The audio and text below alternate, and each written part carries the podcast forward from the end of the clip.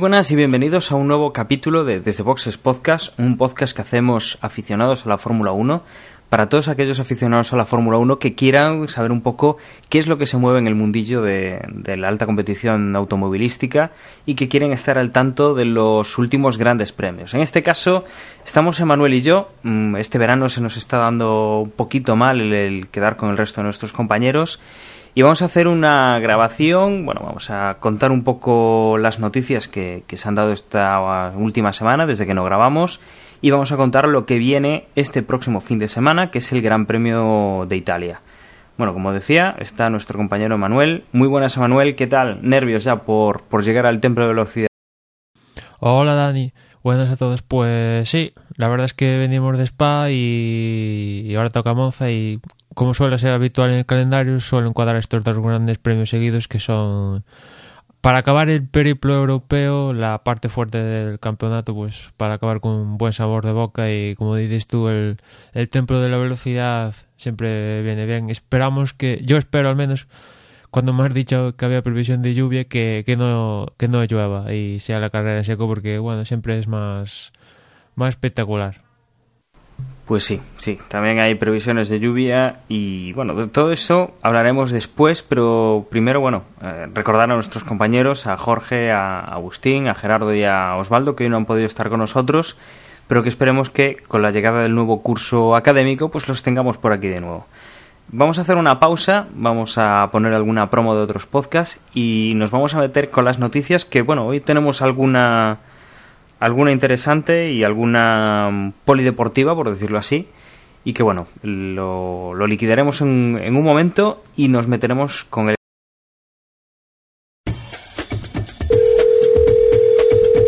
Dime niña, que estoy en una mazmorra. ¿A que se te han olvidado la octava jornada de podcasting del 4 al 6 de octubre de 2013? ¿Qué va? No se me ha olvidado. Venga, ligerito. Tía, te veo tan enganchada, ¿eh? Lo importante es que haya hecho la reserva, porque camas ya no deben quedar casi ninguna. Rafael Hoteles Atocha. Mira, a mí esto no se me ha olvidado porque me he hecho dos personajes, ¿sabes? El guardabosques Rafael y su mascota Totocha. Y la calle Méndez Álvaro 30 de Madrid. Este es mi main, que es un guerrero que se llama Álvaro Méndez. ¿El niño quiere curar? Tía, tía, que engancha, me tiene esta preocupada. Bueno, de todas maneras, tú no te pongas nerviosa, ¿eh? Porque si se te queda alguna duda o algo, en la web de jpod.es barra jpod13 está todo súper bien explicado. La marca sigue la marca JPod 13, que no me va bueno para un plan, ¿no? Octavas jornadas de podcasting 4, 5 y 6 de octubre en Madrid. En Rafael Hoteles Atocha, en calle Méndez Álvaro 30. Más información en jpod.es barra jpod13. Pues tras esta promo de otro podcast, bueno, pues vamos a empezar con las noticias. Y yo creo que Manuel, la noticia destacada de, de hoy, porque creo que ha sido en las últimas horas, es la confirmación de Dani Ricciardo eh, por parte de Red Bull para sustituir a. Sí, finalmente eh, hoy ha sido el día elegido por Red Bull para anunciar al, al australiano que sustituye al australiano. En este caso, como tú decías, Ricciardo. Una vez que hace en el previo de, de Bélgica hablamos, ¿no? Que el propio representante de, de Kimi decía que las conversaciones estaban rotas, aunque después en Bélgica Christian Horner quiso dejar un poco abierta el tema, pero ya estaba hasta creo que el contrato firmado y todo por esas alturas que Ricciardo va a ser el segundo piloto de Red Bull. Y de hecho, esta última semana se, se, se hablaba de ciertos problemas de Ricciardo con, en concreto con, con, sus caderas, de que igual el Red Bull del próximo año tiene problemas con las caderas de Ricciardo porque son un, pelín demasiado anchas para los diseños eh, de Adrian Newey, con lo cual, ahora que se ha confirmado ya oficialmente, imagino que Adrian Newey cambiará el diseño para que entre Ricciardo en el coche. Y con esto, pues se cumple una de las premisas del, de la Red Bull Academy esta de pilotos, ¿no? Que traer a un piloto de las categorías inferiores, darles confianza, aportar el dinero necesario y pasando por esas categorías inferiores, llega a la, Fórmula 1 de la mano de Toro Rosso y una vez que, en este caso, Ricciardo pasó una época en HRT, hay que recordarlo, pues una vez pasado el periplo de Toro Rosso, pues llegar al equipo madre, que es Red Bull, y se cumple el, otra vez eh, el lema un poco de, de esta academia de Red Bull, que ya cumplió en su momento más o menos eh, Sebastián Vettel, pues ahora lo vuelve a cumplir eh, Ricciardo. Y con esta confirmación, pues queda una vacante el Toro Rosso. Bueno, una vacante o las dos, habrá que ver qué pasará. Imagino que, no sé si Bernia seguirá, imagino que igual sigue. Pero no, ya sabemos lo que pasó hace unos años con Wemi y Alguersuari. Pues a ver qué pasa en Toro Rosso, porque ahí hay, seguro que al menos ahí hay un lugar libre. Sí, habrá que seguir un poco pues la evolución de, de los asientos que quedan libres o que posiblemente puedan quedar libres, como bueno, el tema de Kimi Raikkonen de si se moverá o no, de Felipe Massa si lo renuevan o no. Y bueno, pues eh, ahora que estamos ya en septiembre, recordemos que nos queda septiembre, octubre y noviembre de competición y ya tendremos ahí pues la temporada del 2014 con todos los cambios de motor y que bueno, pues tendremos que ir confirmando en próximas fechas todos esos asientos que, que, pueden quedar libres o que pueden quedar fijados de nuevo, como por ejemplo hablaban de Felipe Massa, que, este fin de semana no se sabrá. Eh, desde Ferrari decían que no, no, iban a confirmar los pilotos del 2014 todavía, pero que bueno, que está ahí en, en el aire, por ejemplo.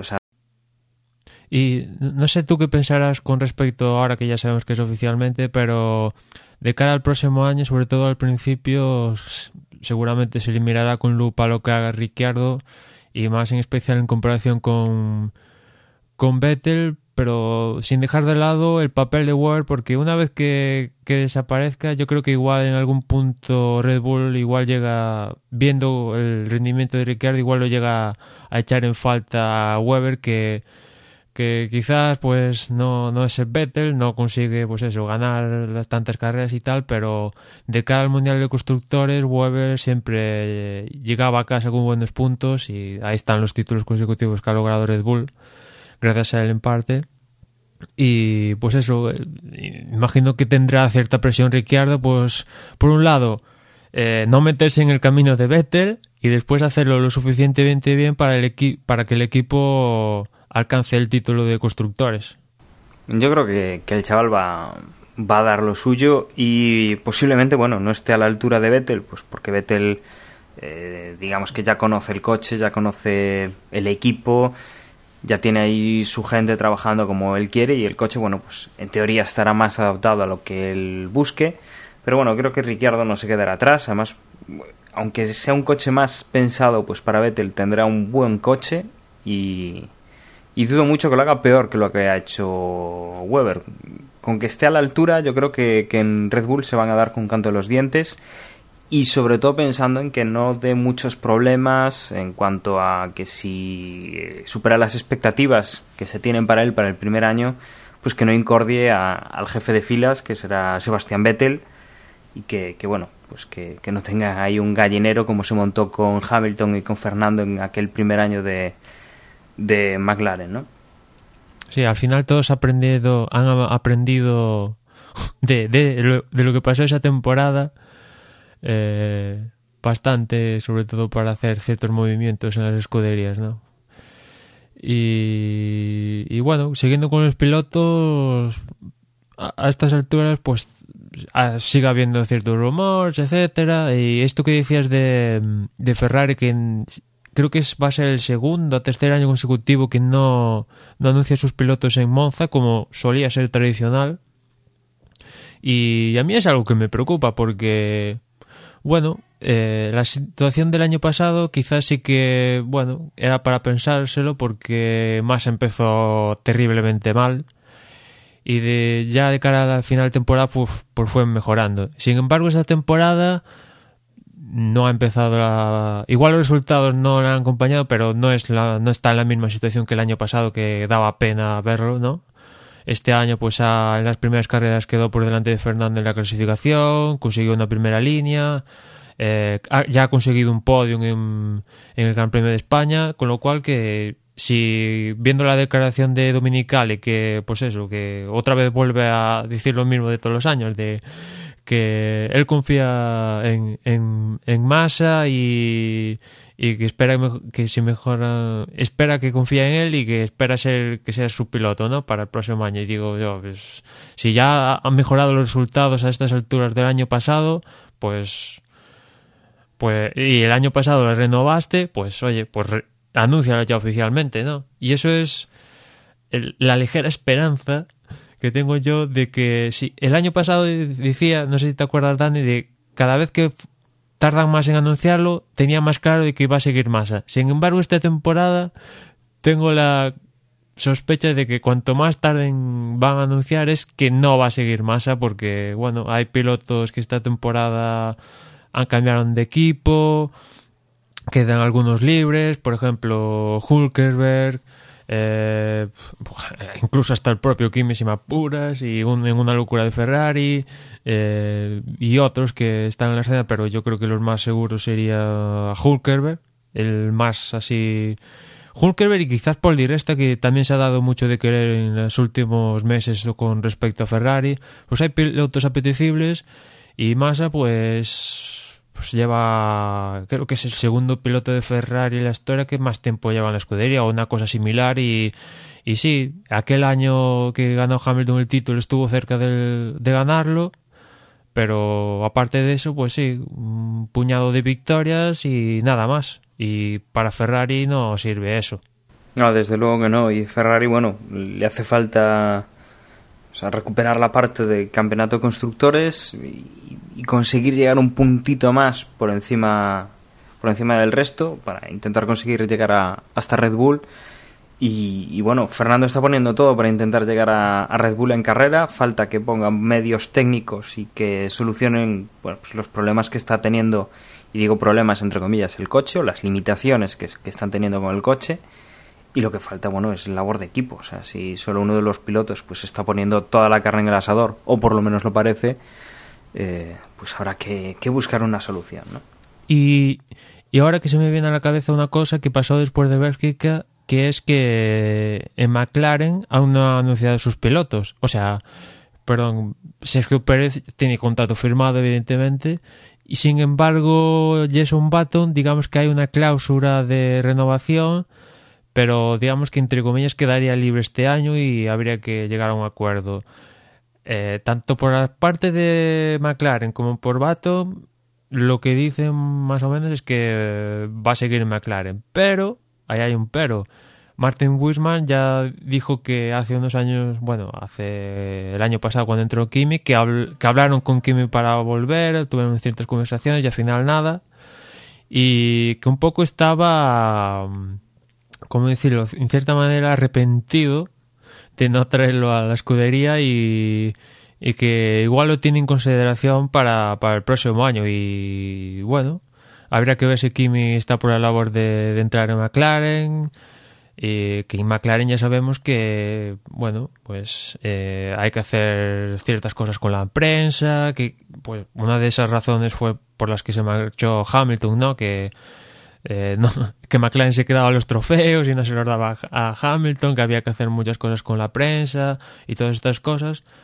Y, en la, y, pensar en la vuelta de Kimi a McLaren, pues es algo que desde el propio mm, team manager del team principal de, de McLaren, Martin Wilmar, pues no, no ha dicho un no rotundo a Kimi, ha más o menos dejado las puertas abiertas y, y vete tú a saber qué, qué pasa. Y yo lo veo poco improbable que Kimi vaya a otro equipo que no sea Lotus, pero en este baile rocambolesco y vete tú a saber qué pasa, pues a, igual se cambia. Y si se llega a producir el cambio, pues ahí Ferrari tendría otro piloto en escena como el Jason Button, que ya recordemos un momento, Button tampoco le hacía ascos a la posibilidad de, de irse a la escudería italiana.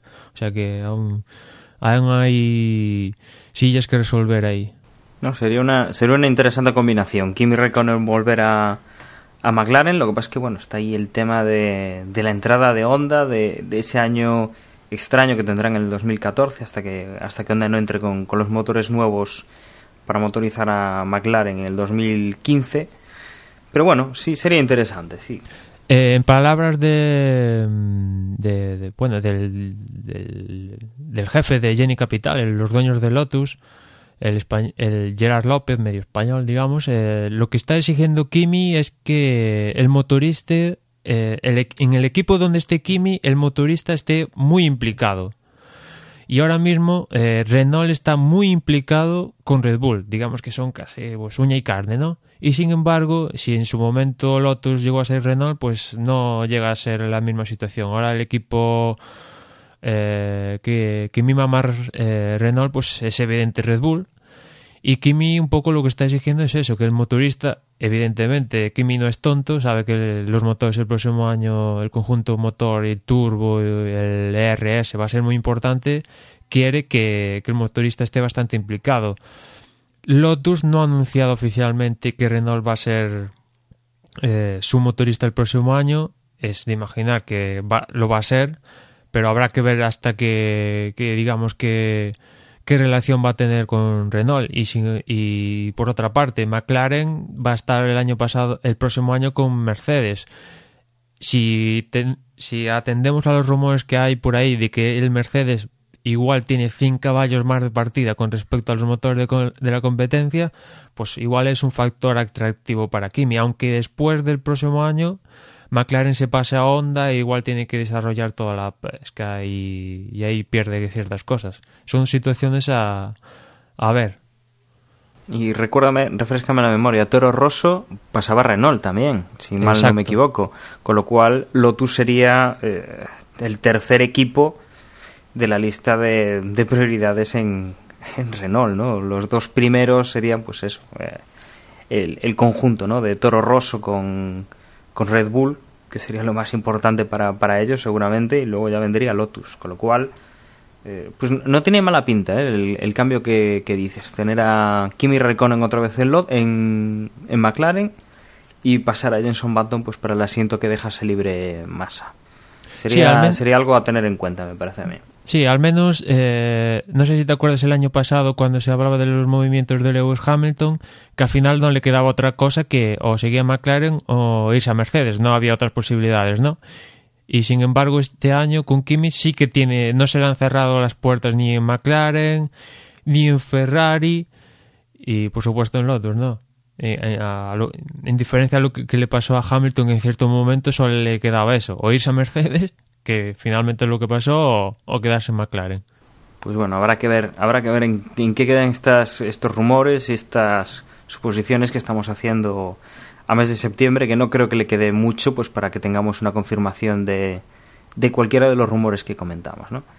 Em, luego podemos comentar también en cuanto a circuitos, eh, tenemos tres noticias. Eh, por un lado, bueno, que Suzuka, el Gran Premio de Japón, pues seguirá en el calendario hasta 2018, han renovado y bueno, tendremos pues eh, eso, cinco años más de Gran Premio de, de Japón. Es una buena noticia porque es un clásico dentro de lo que es el, el calendario de la, de la Fórmula 1 y sobre todo teniendo en cuenta que si entra si entra Honda, bueno, pues siempre hay pues un, un interés en cuanto a marca, en cuanto a país, pues de tener un circuito y un, motorista. Luego también tenemos eh, el tema de, Valencia, que bueno, este ya es culebrón y tiene pues más eh, más cosas que hay que tener en cuenta, porque aquí es una situación económica de la comunidad valenciana que parece ser pues que definitivamente quiere dejar de, de, pagar el canon del, del circuito de Valencia, de tener que organizar el, Gran Premio y que bueno, pues el año pasado salvaron con el tema de que el Gran Premio de España se celebró en Momeló, que la idea era alternar uno y otro, y este año pues eh, Momeló realmente sí que le tocaría hacer el Gran Premio, estará, está empezando la venta de, de localidades y Valencia pues quiere finalizar pues con, con un negocio ruinoso pues que dejó el, el anterior presidente de, la Generalitat y que están hablando bueno de, de 100 millones de euros que es lo que costó el circuito y que recuperarse no se recuperará nunca puesto que el canon está aumentando de precio el, el circuito bueno pues estaba en condiciones bastante deplorables por lo que se dice en cuanto a conservación y que lo que están es intentando negociar con Bernie Eccleston la rescisión del contrato sin tener que pagar los 33 millones de dólares que estaba firmado en la, en la rescisión. Mm, Habrá que ver un poco qué consiguen negociar, pero esto pinta muy mal tanto para lo que es el circuito como para, para las arcas públicas de la Comunidad de Valencia, que parece ser que se van a tener que endosar un golazo que, que les ha dejado el, el anterior eh, presidente de la Generalitat. Sí, este es Creo uno que- de, los, de los tópicos que solemos hablar de, aquí en el podcast de lo que pasa en Valencia. Y, nada, solo apuntarte que el año pasado se disputó Valencia y Montmeló, este año solo Montmeló y el próximo año en teoría debería no disputarse Montmeló y sí Valencia. Y que finalmente eso pues no, no va a quedar así, como tú decías. eh, el circuito de... Por cierto, que hoy mismo se ha anunciado que el circuito de Cataluña se ha renombrado a circuito de Barcelona-Cataluña. Ahora es como se va a conocer el circuito que hay en Montmeló. Y pues eso, Valencia, no sé, ¿de dónde va a sacar el dinero para pagar todo? Pues eso, la cláusula esta de rescisión. Y a ver de dónde saca el dinero, imagino que, como no, de los impuestos, porque ahí había una, una promotora, creo que era Balmor, que estaba por ahí Jorge Martínez Aspar y otra gente, y creo que en su momento eh, la promotora entró en quiebra o una cosa similar y, y, y digamos que el Gran Premio llegó, pasó a depender del gobierno directamente. Creo recordar que fue así, me corregirá alguno si, si no es así. Y pues eso, a ver de dónde saca el dinero y, y que lo de ver Valencia otra vez en el calendario, pues muy imposible. ¿no?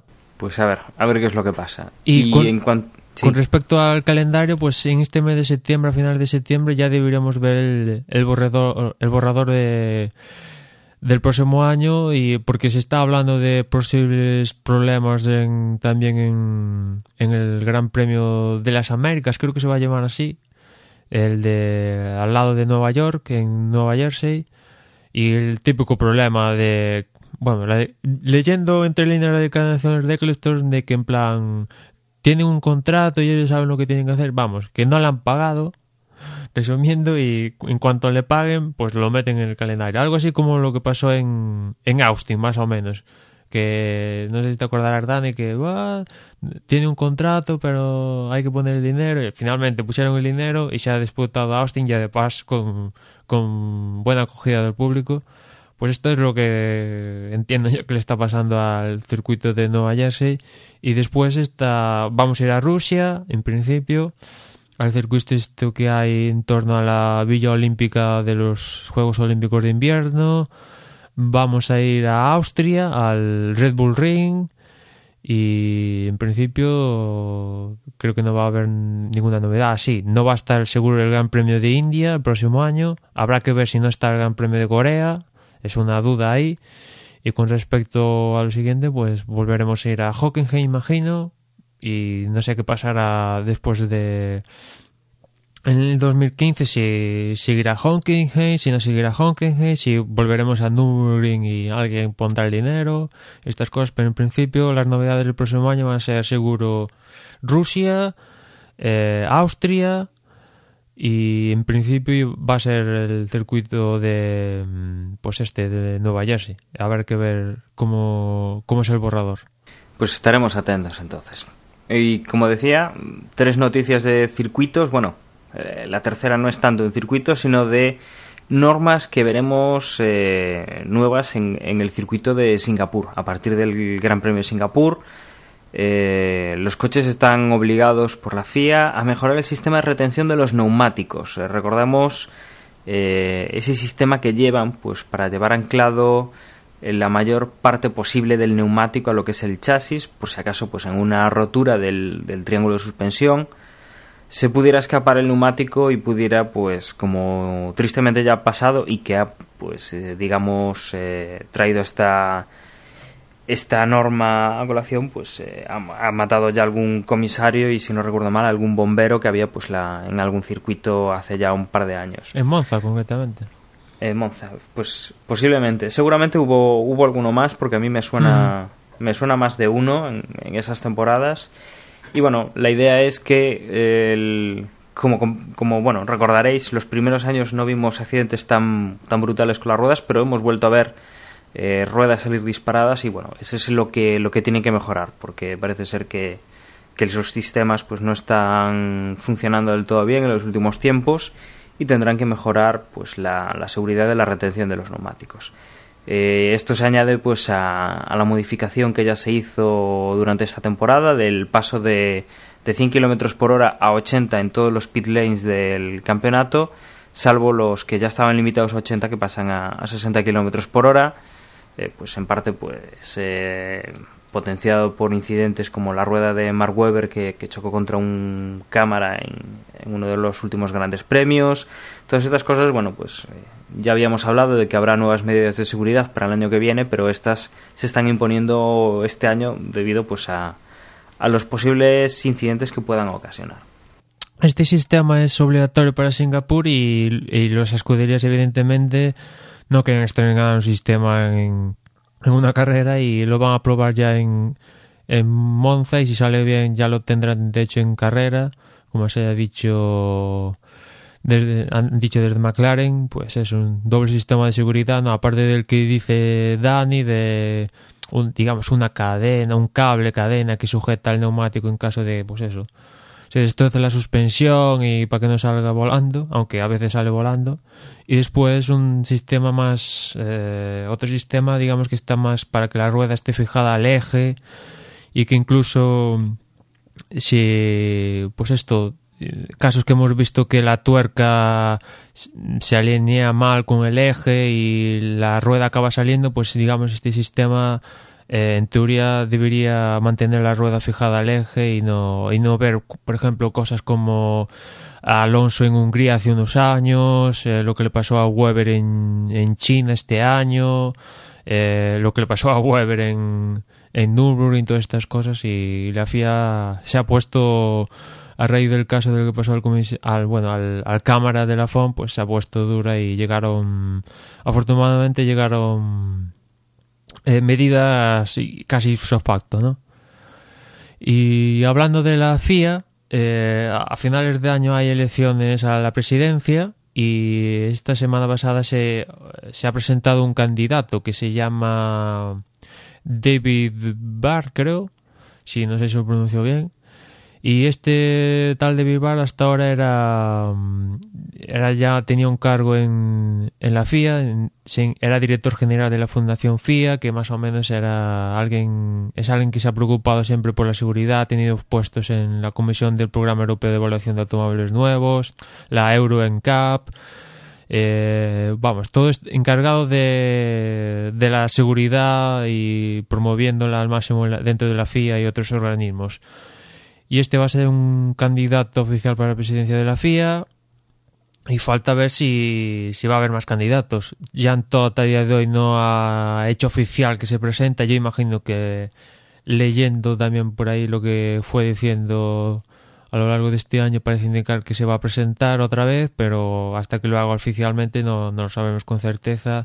Pues Jan Todd tiene puntos a favor, pues, pues digamos que, entre comillas, lidiar con el problema económico, llegar a un acuerdo de, de la concordia con entre todos, que creo, no sé, Dani, si te acuerdas, creo que justamente firmaron un preacuerdo Bernie Ecclestone y, la FIA hace muy poco en el Gran Premio de de, de, Alemania, no, de Alemania no, de los últimos Gran Premios justo llegaron a un preacuerdo la FIA y la Fórmula 1 y digamos que los puntos fuertes de Jantos irán estos y los puntos débiles pues fue un poco la situación de Bahrein que pues ya todos recordáis las protestas masivas que finalmente se acabó disputando el Gran Premio.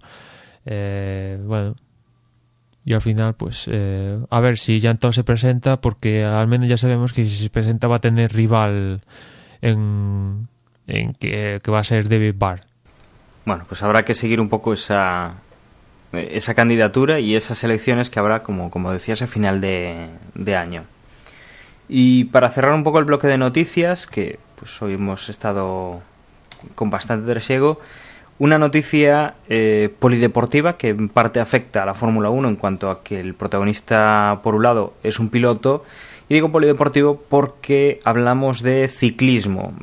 Seguramente muchos de los que seguís a Fernando Alonso sabréis que, bueno, eh, ya habíamos comentado algún rumor sobre, sobre contactos con, con Alberto Contador, para, para, tener algún tipo de relación con el mundo del ciclismo, que es una de las pasiones de Fernando Alonso y que, bueno, eh, tiene, tiene la verdad en, su rutina pues eh, mucho entrenamiento de bicicleta y es algo a lo que es muy aficionado y, si no recuerdo mal, ha participado en alguna carrera amateur eh, de, esta modalidad, ¿no? de ciclismo de carretera y creo que también realiza pues ciclismo de, de montaña. Bueno, pues eh, juntando a Fernando Alonso con el mundo del ciclismo, hace pocos días, bueno, teníamos en, al inicio de la Vuelta a España, teníamos la confirmación del que el Euskaltel Euskadi, que es uno de los equipos míticos que quedaban en, en el mundo del ciclismo español, tras 19 años, bueno, pues parece ser que, que Euskaltel se, bueno, pues no iba a continuar como patrocinador y el equipo pues decidía que a partir de, del año que viene pues eh, se iba bueno iba a desaparecer como tal. Y entonces bueno pues aquí entra Fernando Alonso que parece ser que lleva un par de días de negociaciones con, con los dueños del equipo y que hoy pues hacía oficial un preacuerdo en el cual pues eh, se hacía cargo de, de este equipo eh, que estaba bueno pues con sede radicada en el País Vasco que en teoría, bueno, pues sobre lo que se ha dicho del, preacuerdo, eh, llevará pues la, sede a, a, Asturias, de donde también es eh, Samuel Campos, el, uno de los ciclistas que está eh, todavía en el Euskaltel Escadi y que es amigo de, de, Fernando Alonso. Con lo cual, bueno, pues eh, tenemos que Fernando por fin, eh, un rumor que comentábamos el año pasado, por fin consigue pues meterse en el mundo del ciclismo, intentando salvar pues a este a este equipo que mantendrá pues la licencia la licencia mundial que tenía pues que le permitiría el año que viene correr a este nuevo equipo tanto el Tour como el Giro como la Vuelta a España y que bueno pues habrá que ver un poco qué es lo que consigue Fernando en este en este bueno pues nuevo campo en el cual pues se mete eh, pues desde el punto de vista de, bueno de, de, la dirección no ya no de deportivo en sí sino de, de la dirección Sí, esta es una muy buena noticia, por un lado, porque sigue el equipo, todos los corredores y toda la infraestructura que era, pues eso, del País Vasco muy española, ¿no? Y aparte la otra buena noticia de que siga el equipo es que los patrocinadores que va a traer Fernando, que se van a hacer cargo económicamente de, de, del, del presupuesto del equipo, que van a ser en principio patrocinadores nuevos para el ciclismo. Eh, si ahora mismo alguien va a la página web de Fernando Alonso, ve que los patrocinadores del son Oakley y Viceroy. En su momento, cuando hablamos de, de los rumores esos que relacionaban a Fernando con Contador, se llegó a hablar del, del Bacon Santander, que la verdad que, que bueno, si, el, si Fernando ha conseguido que el Banco Santander se meta de lleno en un equipo ya no a corto, sino según las declaraciones que salieron en la página web de Fernando, a, a medio y largo plazo, pues es una fantástica noticia para el ciclismo que, que en rentabilidad de patrocinadores es uno de los mejores deportes, porque salen en televisión bastantes horas. Eh, y es uno de los deportes donde, aparte, digamos, a ver, en el fútbol se mueven unas cantidades de dinero tremendas. En la Fórmula 1, dependiendo de qué escudería y tal, se mueven unas cantidades de deporte de dinero importantes. Eh, y después, digamos, hay otras categorías de deportes en cuanto al dinero que se mueve y a las ganancias que reporta eso. Y el ciclismo es uno de los que de lo que aporta el patrocinador más ganancias sale pues eso pues las horas que sale en televisión que igual si tienes a un mm, ciclista bueno, pues igual puede hacer ciertos anuncios, etcétera, y, y pues conlleva ciertos beneficios y eso, si, si, si finalmente habrá que ver el nombre y, y qué patrocinadores son finalmente, pero en principio iban a ser patrocinadores personales de Fernando y en la página web los patrocinadores que tiene Fernando son Aquel y Viceroy. Imagino que alguno de estos está involucrado y aparte si, pues eso, si está, se ha conseguido involucrar a, al Banco Santander, pues genial para el ciclismo, ¿no? Si ya es genial que contendo el equipo, pues mejor que consiga meter un, a un patrocinador del calibre de, de Santander. Pues sí, además también deja eh, seguramente al equipo Orbea, me imagino que será pues el, encargado de suplir el material, que es otro equipo que, que, bueno, es un equipo no, es una marca española y que bueno, como equipo vasco y marca vasca, bueno, pues representaban a España en, en las pruebas de ciclismo y que seguramente, bueno, pues eh, por, por eso, por ser de la de la tierra, seguramente pues mantengan todavía ese patrocinato o eh, hay otra marca que es, eh, que es también asturiana, que es creo que es MMR, que creo que Fernando además tiene una bicicleta de esa marca, igual puede ser quien sustituya a Orbea en, en ese caso. Pero bueno, mantenemos un equipo español con dirección española, eh, posiblemente pues eso, con, con material español eh, y mostrando pues la imagen de, de España en, tanto en el Tour como en el Giro algo que bueno pues ha estado ahí a punto. Ya sea O- eh, Oakley quien venga a patrocinar Viceroy el Banco Santander o quien sea pues Fernando pues ha, ha hecho realidad eh, un sueño de estar metido en un, en un equipo de, de, de ciclismo y, y seguramente bueno pues los, los corredores del Euskadi estarán bastante bastante contentos con, con esta adquisición de Fernando Alonso, este patrocinado como, como sea la fórmula que busquen pues para para llevar este equipo al año que viene, bueno, y que, que seguramente habrá que estar un poco atentos a los que os guste el ciclismo, a lo que haga este, este equipo de, de bicicleta de carretera. Y hablando de Fernando como ciclista, la verdad es que bien podía pasar por ciclista casi que profesional, porque, bueno, como tú decías, siguiendo por Twitter, lo hemos visto eh, en contrarrelojes y aparte ganándolas, aunque no sea en el campo súper profesional. Pero el tío se da unas panzadas de kilómetros en la bici importante, además de correr también pero sé su bueno en múltiples entrevistas que eso el ciclismo es una de, de lo que más hace al margen de la Fórmula 1 y, y bueno no, no me extrañaría verlo por la Vuelta a España o ya el próximo año dando alguna vuelta por en torno al Tour de Francia en- entre Gran Premio y Gran Premio para ver cómo va. Y, y habrá que ver también hasta qué medida él está involucrado me refiero si si es eh, si va a ser aparte del ideólogo de todo esto si va a tener un cargo directivo digamos si va a ser algún tipo de director alguna cosa así si va a poner a un un amigo de confianza o en principio van a seguir los que los directores y todo eh, a día de hoy de Euskatel Euskadi pero vete tú a saber en el futuro si pues eso si hay algún contacto que él tiene en el ciclismo si finalmente acaba fichando a Alberto Contador porque bueno, esto ya es un poco topic porque a raíz de. el- En el equipo que está contador actualmente, que es el Sasso Tinkov, la parte de Tinkov, que es un banco de un ruso, que ahora no sé cómo. Sé que el apellido es Tinkov, pues a raíz de- del tour que hizo contador, pues. mm, puso un tuit, digamos, donde abandonaba el patrocinio de Saxo. Y, y hay que recordar que Alberto Contador, digamos que casi es el, ciclista mejor pagado de- del, circuito. Y vete tú a saber si a Contador le da por moverse de Saxo a, a este nuevo equipo. Habrá que ver en el futuro lo que va pasando.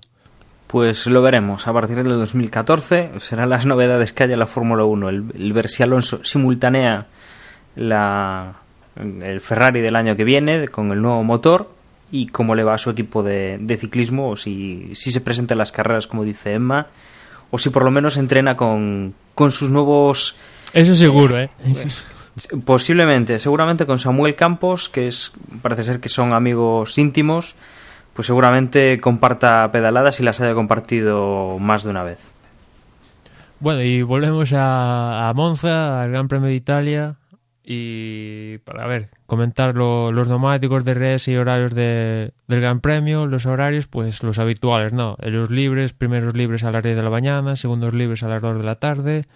El sábado, los libres 3 a las 11. eh, la clasificación a las 2 de la tarde y el domingo, como siempre, la carrera a las 2 de la tarde en el, hor- en el horario peninsular de la península eh, de aquí, de, de- España, una hora menos en Canarias y, y también en, en Baleares. Y bueno, me he liado. Península Ibérica, incluido Baleares, y una hora menos en Canarias. Con respecto a los neumáticos, pues los mismos que en, que en Bélgica, tanto van a ser duros y blandos y, y, y va a haber pocas paradas porque, bueno, ya los equipos, bueno, aunque eh, viendo el cambio de neumáticos, vete tú a saber, pero lo normal es que haya muy pocas paradas, como mucho dos, y eso de ver tres, cuatro paradas, yo creo que lo vamos a dejar atrás, son, ya han pasado esos tiempos. Y en cuanto al DRS, las mismas zonas que el año pasado. Una primera zona en la línea de meta hasta la primera chicane y después digamos que habrá una segunda zona después de pasar la segunda curva del ESMO, pues eh, al pasar unos metros eh, empezará la, la zona eh, de la segunda zona de DRS para acabar en, en Ascari. Con lo cual, pues dos puntos de detención y de activación en Monza, al igual que el año pasado. Que aquí si nos apuramos hasta podríamos poner alguno más. Antes de la parabólica, después de la variante de Scari. Y casi todo el La circuito es que- de DRS. Efectivamente, el templo de la velocidad es el sobrenombre que tiene este circuito y por algo es. Y bueno, lo que comentábamos, eh, viendo así un poco pues la página de la, de la Fórmula 1, la oficial, eh, tema importante a tener en cuenta, eh, que bueno, el viernes parece ser que no habrá ningún problema, que tendremos temperaturas relativamente altas. El sábado tendremos algún intervalo nuboso, pero para el domingo, y habrá que ver un poco eh, qué exactitud tiene esta previsión eh, que hacen en la página de la F1, eh, no es que den lluvias, sino que dan tormentas. Eh, habrá que ver, habrá que ver en qué condiciona eso, porque el circuito más rápido o uno de los circuitos más rápidos del mundial con una climatología tan adversa, pues podría podría dar al traste pues con el espectáculo o tener más de un problema, ¿no? Habrá que, que tener en cuenta esto para el domingo. Si no recuerdo mal, la última carrera en lluvia, lluvia total, porque creo que después se disputó alguna carrera en Monza con lluvia, pero durante unas vueltas y después se secó. La última carrera en Monza con lluvia la ganó precisamente Vettel con el Toro Rosso. Pero habitualmente, si ya en Monza no suele haber muchos cambios, ¿no? Es un circuito, pues eso, pura velocidad y eso quiere decir que hay muy pocas diferencias entre los entre los pilotos, eh, sobre todo en clasificación, es, pues, pues casi todos los pilotos de primero van a estar en décimas escasas y pues es una milésima en Monza es una décima en Monza es medio segundo en un circuito normal, no casi, porque es, es todo velocidad. Y con respecto a, la porra, yo creo que va a ser uno de los circuitos donde Fernando va a tener oportunidad de ganar y de hacer la pole. El año pasado, no sé si os acordaréis que que Fernando pues tenía yo creo que tuvo el gran premio en la mano y la pole. La pole creo que al final se le escapó porque una barra estabilizadora se le rompió a último momento y al final creo que acabó saliendo décimo una cosa así y Massa salió desde las primeras líneas y al final acabó remontando Fernando pero eh, esa mala clasificación por el problema mecánico lo lastró evidentemente y pues, pues eso, yo he puesto por primero Fernando, tiene que bueno, a- hacer por remontar con Vettel como sea. Eh, las propias declaraciones de Red Bull, Christian Horner ha dicho que no, no se esperaban ganar en, en Bélgica y han ganado y que en Monza esperaban, también no esperan ganar, que bueno, lo que pasó en Bélgica pues fue la leche porque no se lo esperaban, entre comillas, vete tú a saber, por dentro imagino que sí. Y, como digo, en, Monza hay muy pocas diferencias y yo creo que Ferrari va a tener, Fernando en concreto va a tener muy, el último, yo creo que de los pocos circuitos que quedan en, oportunidades de, pues eso, de ganar sin depender de otros, ni fallos de otros, ni etcétera, sino por puro rendimiento del coche y de él, y yo creo que va a ganar él. En segundo puesto voy a poner a a Hamilton, yo creo que, bueno, hablando de velocidad, a Mercedes se le puede dar bien. Y tercero voy a poner a... Voy a poner a, a Rosberg mismamente. Y descarto a Vettel de, de, de ese trío de cabeza. Bueno, pues la verdad es que sí, tienes razón. La... eh, Sería un buen circuito para Fernando, pero bueno, como bien dices, no se esperaban ganar los de Red Bull en, en Bélgica y creen que tampoco en, aquí en Italia, en el Gran Premio de Monza, con lo cual eh, yo voy a decir que Vettel, que está imparable, va a quedar primero.